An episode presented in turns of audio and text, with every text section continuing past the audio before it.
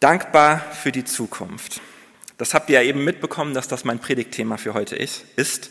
Und wenn man so die Nachrichten anguckt, wenn man Kommentare zum Zeitgeschehen durchliest, wenn man mit Menschen ins Gespräch kommt, auf der Straße vielleicht, dann hat man eigentlich eher das Gefühl, dass einem Angst und Bange werden sollte, wenn man über die Zukunft nachdenkt.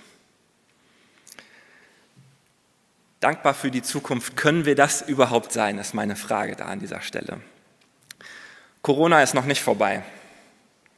Es herrscht Krieg in Europa. Wir haben eine Energiekrise.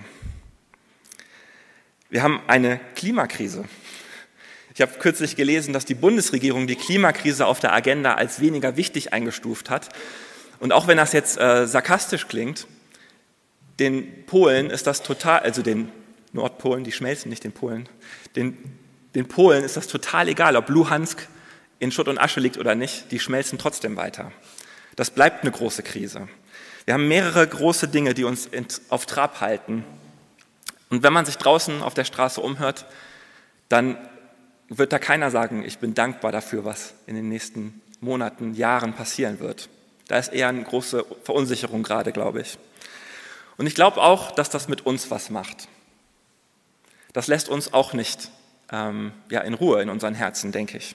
Das beeinflusst uns in unserem Alltag. Ich glaube, dass wir anfangen, uns Sorgen zu machen. Und die Sorgen, die wir uns heute machen, das ist ja eigentlich ähm, eine Sorge vor dem Morgen, eine Sorge vor dem Übermorgen. Die Zukunft, die viele Menschen momentan befürchten, die hat Einfluss auf unser Heute. Sie hat Einfluss auf unseren Umgang miteinander, auf unseren Umgang mit Finanzen. Sie hat Einfluss auf unsere Gesellschaft und auf unsere Gemeinden. Ich habe aber mal in die Bibel geguckt. Als Pastor macht man das ab und zu. In der Bibel finden wir eine Beschreibung der Zukunft, die man mit den momentanigen Ängsten eigentlich gar nicht so übereinkriegt, die ein ganz anderes Bild von der Zukunft zeichnet. Dort finden wir ein Bild, das man mit den Geschehen nicht in Einklang bringen kann. Das wirkt fast utopisch. Aber ich möchte euch gerne mit hineinnehmen in die Offenbarung 21, die Verse 1 bis 7. Dann sah ich einen neuen Himmel und eine neue Erde, denn der alte Himmel und die alte Erde waren verschwunden. Und auch das Meer war nicht mehr da. Und ich sah die heilige Stadt, das neue Jerusalem, von Gott aus dem Himmel herabkommen, wie eine schöne Braut, die sich für ihren Bräutigam geschmückt hat.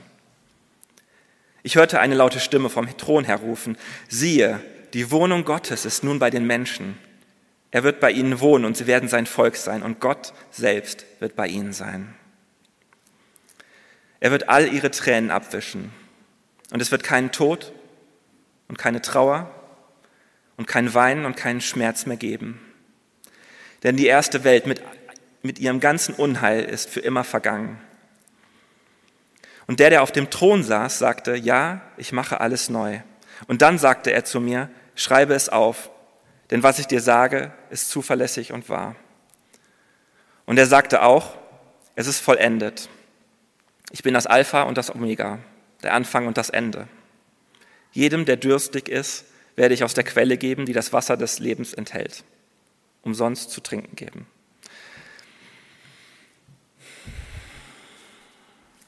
Wenn man aus unserem Alltag momentan so rauskommt und hier jetzt sitzt und diese ganzen Dinge, die uns unter der Woche in den Nachrichten beschäftigen, in den Zeitungen, in den Gesprächen, dann wirkt das doch wie eine Wohltat, oder? Wenn ich das so lese, ich kriege Gänsehaut. Mir kommen die Tränen jedes Mal, wenn ich das ähm, mir so vorstelle. Und ich glaube, dass besonders in diesen Zeiten, in denen wir momentan sind, die Sehnsucht nach Hoffnung und nach Trost so immens groß in uns ist.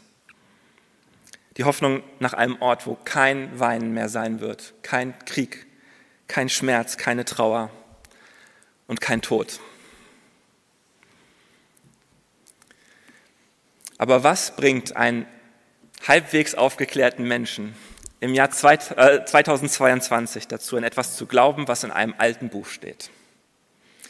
Was bringt uns dazu, einem Buch zu glauben, in dem vor Jahrtausenden Aussagen getroffen wurden über eine Zukunft, die wir jetzt noch gar nicht kommen sehen.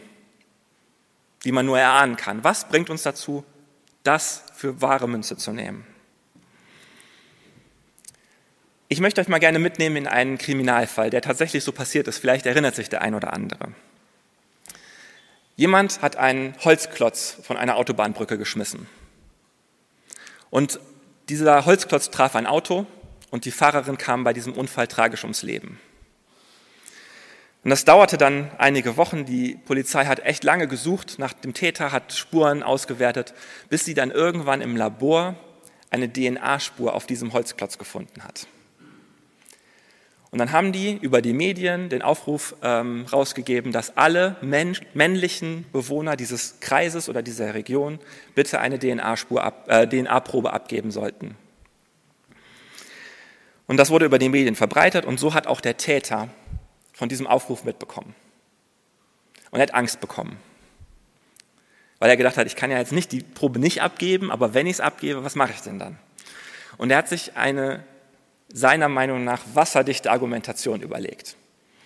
Der ist also dann zu dieser Probe hingegangen, hat seine Speichelprobe abgegeben und hat dann aber beim Abgeben gesagt, hier, ich habe noch eine Information dazu. Und zwar war ich tatsächlich auf dieser Brücke, in dem Zeitraum, wo das passiert ist.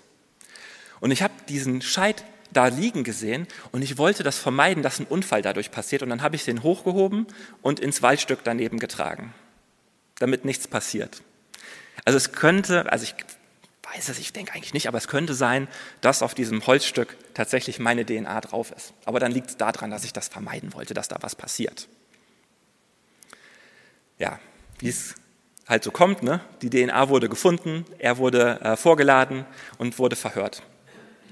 Und in diesem Verhör verstrickte er sich immer mehr in Widersprüche. Und irgendwann war dann ganz klar, okay, er war es. Er, er war der Täter und er kommt jetzt vor Gericht. Und er wurde dann verurteilt. Und der Polizist, der dafür verantwortlich war, ähm, der hat in der Pressekonferenz dann folgende Aussage getroffen. Und zwar hat er gesagt, der Täter hat im Laufe des Gesprächs oder der Gespräche Dinge gesagt, die nur der Täter wissen konnte. Er hat Dinge gesagt, die nur der Täter wissen konnte. Und so wurde er überführt und verurteilt. Lasst uns diese letzte Aussage einmal mit in unsere Predigt hineinnehmen. Wenn die Bibel Gottes Wort ist, dann müssen wir in der Bibel Aussagen finden, die nur Gott wissen kann. Die wir nirgendwo anders finden, die kein Mensch wissen könnte. Und genau darüber möchte ich gerne mit euch ein paar Minuten nachdenken. Dankbarkeit für die Zukunft, weil wir Gott vertrauen können.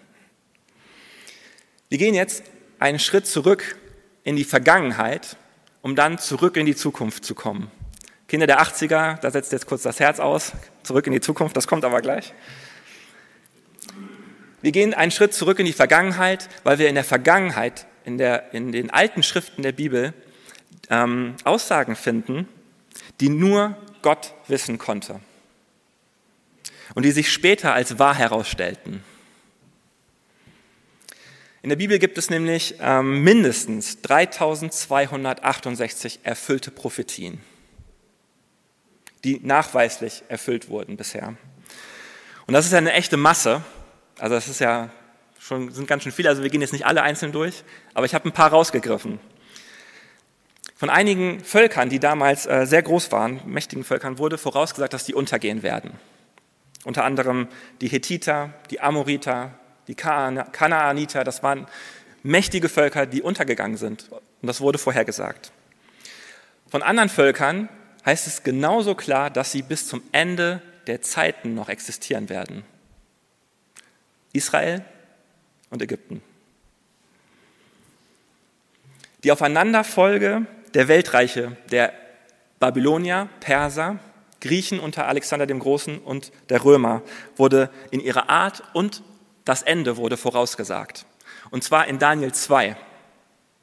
Also zu einer Zeit, als das erste dieser vier Reiche, das babylonische Reich, gerade am Höhepunkt der Macht war. Über Jesus wird im Alten Testament sehr viel vorausgesagt. Ich habe ein paar Details rausgegriffen. Sein Geburtsort Bethlehem wurde vorausgesagt seine Abstammungslinie. Es wurde vorausgesagt, dass er für 30 Silberlinge verraten wird. Es wurde vorausgesagt, dass er leiden und sterben würde am Kreuz. Es wurde vorausgesagt, dass seine Gebeine nicht gebrochen werden. Und zu guter Letzt wurde seine Auferstehung vorausgesagt im Alten Testament. Und all das erfüllte sich einige Jahrhunderte später. Vielleicht sagt euch Werner Gitt etwas. Ähm, vielleicht habt ihr mal ein Buch von dem in der Hand gehabt. Das ist ein bekannter christlicher Wissenschaftsautor. Und der hat mal die Wahrscheinlichkeit dafür berechnet, dass diese 3268 Prophetien sich zufällig erfüllen würden. Und hat diese Zahl W genannt. Also die Zahl W ist die Wahrscheinlichkeit, dass sich äh, diese Prophetien selber erfüllen oder zufällig erfüllen. Und die Zahl ist 1,7 mal 10 hoch minus 984. Ich muss zugeben, nach der siebten Klasse war ich nicht mehr so ganz die Leuchte in Mathe. Aber meines Verständnisses nach, wenn jemand da anderer Meinung ist, bitte gerne melden. Meines Verständnisses nach ist das eine Zahl mit 984 Nullen. Das ist eine Zahl, die ist so unfassbar groß. Das kann man sich kaum vorstellen. Das ist nicht zu begreifen, die Größe dieser Zahl. Und Werner Gitt hat versucht, das mal zu verbildlichen, dass man sich das ein bisschen vorstellen kann, wie groß diese Zahl ist. Und er hat versucht, das mit Ameisen zu machen. Er hat gesagt, ja, wenn man eine Badewanne füllt, dann sind das so und so viele Ameisen. Wenn man die Fläche von Deutschland füllt, sind das so und so viele Ameisen. Und er hat das dann errechnet, dass wenn man eine Anzahl von Ameisen in der Zahl 1,7 mal 10 hoch 984 hat, dann würde das Volumen unseres Universums nicht reichen, um diese Ameisen zu beherbergen. So, so riesig ist diese Zahl. So, genug von den Ameisen. Was ich damit sagen möchte ist, es ist mathematisch absolut ausgeschlossen, dass sich diese 3268 Prophetien zufällig erfüllt haben. Das ist mathematisch nicht haltbar. Und wenn sich all diese Prophetien nicht zufällig erfüllt haben, dann muss da ein allmächtiges und allwissendes Wesen hinter sein, das im Vorhinein wusste, was passieren wird und das die Macht hat, es im Nachhinein oder zu dem gegebenen Zeitpunkt auch zu erfüllen. Und dieses Wesen ist einfach Gott. Und dieses, dieser allmächtige und allwissende Gott beschreibt sich in der Bibel selbst als treu und er beschreibt sich als vertrauenswürdig und hat das in knapp 3268 Fällen bewiesen, dass er das ist. Und wisst ihr, deshalb kann ich das von mir sagen und ich hoffe, dass, dass ich euch mit hineinnehme. Wir können darauf vertrauen, dass dieser Gott, der das schon so oft bewiesen hat, dass dieser Gott auch in den Fällen, die sich bisher noch nicht erfüllt haben, das genauso tun wird dass er da genauso treu und vertrauenswürdig ist und dass er die Ankündigungen, die noch ausstehen, auch bewirken wird.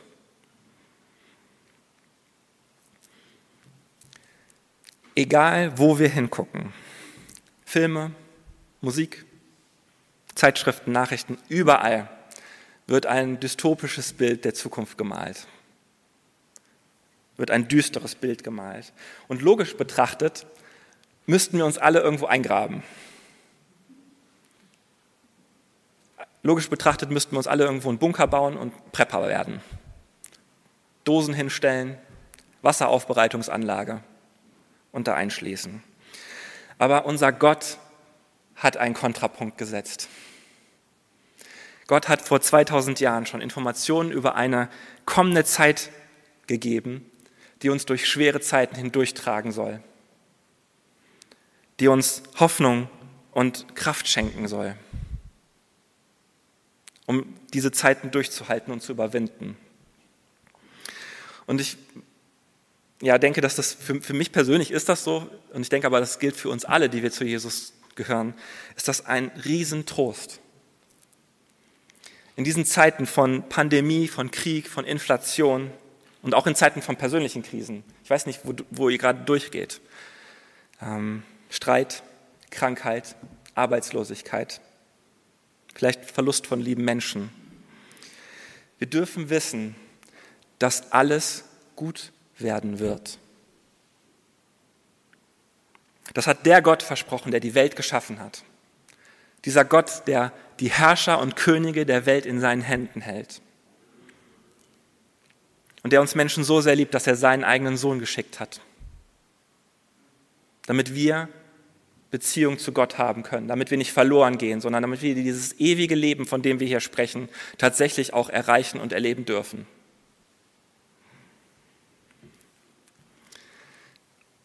Wenn wir unsere Zukunft tatsächlich in Gottes Hände legen, dann dürfen wir darauf vertrauen, dass alles, was er versprochen hat, auch so eintreten wird. Und diese Erkenntnis gibt uns Hoffnung in Zeiten der Krise.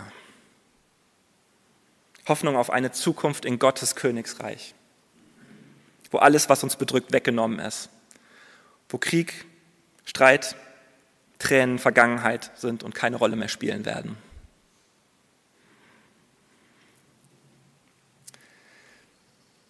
Paulus hat einen Brief an die Kolosser geschrieben. Und dort schreibt er im Kapitel 2, wenn ihr nun mit Christus zu einem neuen Leben auferweckt worden seid, dann richtet euch ganz auf Gottes himmlische Welt aus. Seht dahin, wo Christus ist, auf dem Ehrenplatz an Gottes rechter Seite. Ja, richtet eure Gedanken auf Gottes himmlische Welt und nicht auf das, was diese irdische Welt ausmacht. Denn für sie seid ihr gestorben aber Gott hat euch mit Christus zu neuem Leben auferweckt, auch wenn das jetzt noch verborgen ist.